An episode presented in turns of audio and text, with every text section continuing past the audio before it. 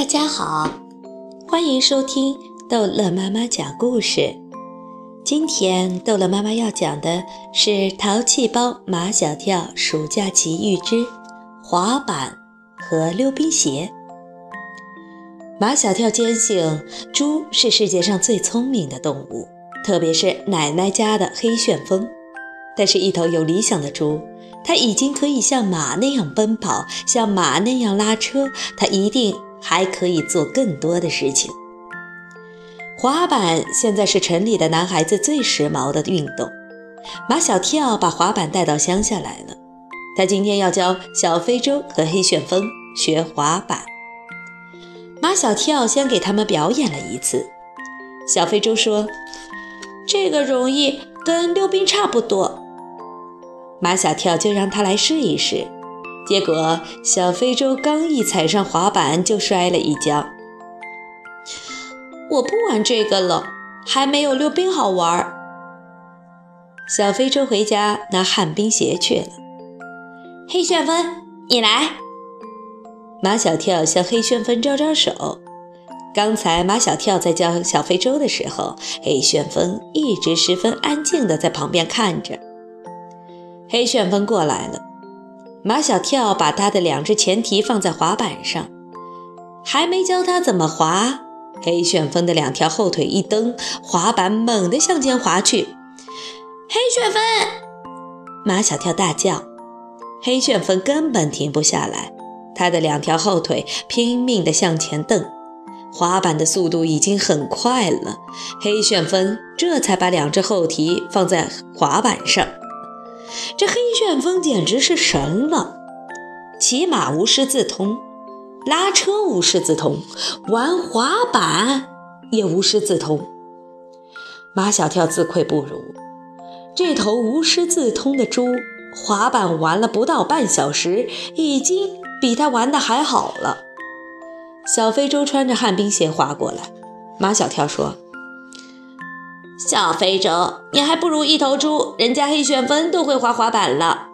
可是他不会溜旱冰，只要给他穿上旱冰鞋，他肯定能溜。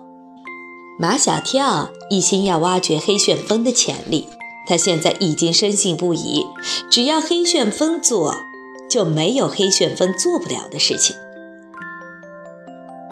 小非洲，快看！马小跳指着远处一个小黑点，黑旋风过来了。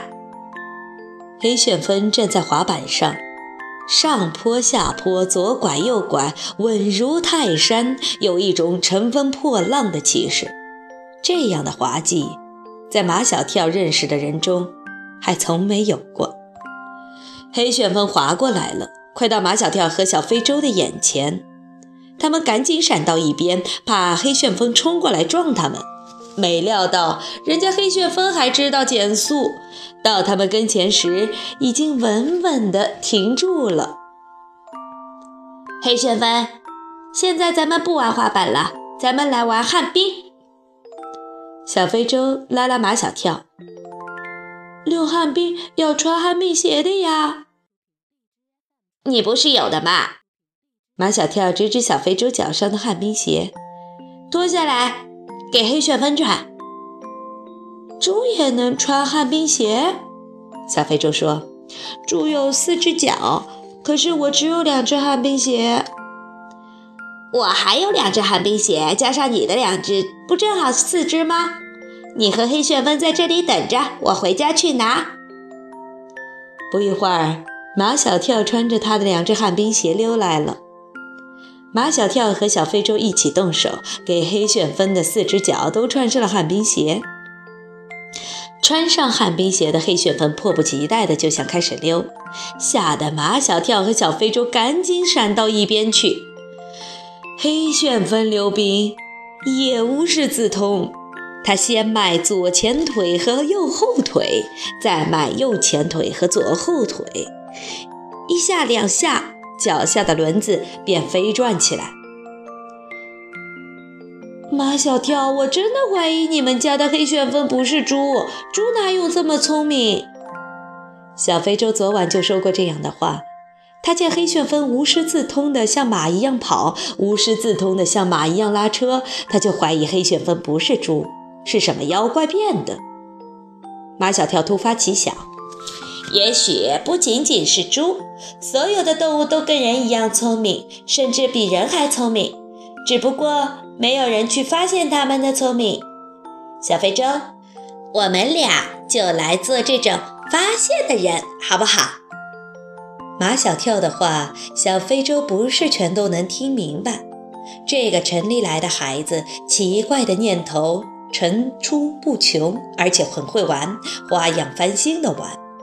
小非洲天天看着黑旋风，他就从来没想到过把猪当马骑，让猪拉车，让猪滑滑板，更没想到给猪穿上溜冰鞋。总之，小非洲喜欢跟马小跳在一起玩。他觉得马小跳很好玩，而且很会玩。马小跳要发现第二个对象是给奶奶家看门的老白鹅，谁都说不清楚他到底有多大年纪了，也不记得他是从什么时候开始守门的。反正自从不务正业、爱管闲事的大黄狗不守门后，他就不声不响地开始守起门来。马小跳先教大白鹅滑滑板。大白鹅不像黑旋风那样无师自通，但它具有谦虚的美德，十分认真地看，看马小跳滑过去，又看他滑过来。马小跳把老白鹅的一只脚放在滑板上，因为鹅的脚掌大，所以在滑板上还站得很稳。老白鹅开始滑了。他的腿有划水的基本功，一下一下，动作做得非常到位。滑板滑起来了，老白鹅把它另一只脚放在滑板上，速度虽然不像黑旋风滑的那么快那么猛，但毕竟还是滑了起来。跳跳娃，我们再给老白鹅穿上溜冰鞋，看它能不能溜冰。老白鹅穿上了溜冰鞋。它似乎还有点害怕，伸着翅膀站在那里不敢动。溜起来吧，老白鹅！马小跳在老白鹅的背上一拍，溜冰鞋的轮子转动起来，很自然的，老白鹅左一下右一下，它也会溜冰了。虽然老白鹅没有黑旋风溜的那样快，可是它姿势优美，能溜出许多花样来。它伸长脖子。展开翅膀，身子一斜，还能溜出圈儿来。怎么样，小非洲？马小跳很高兴，老白鹅没有辜负他的期望。动物是不是和人一样聪明？好了，这一集的故事就讲到这儿结束了。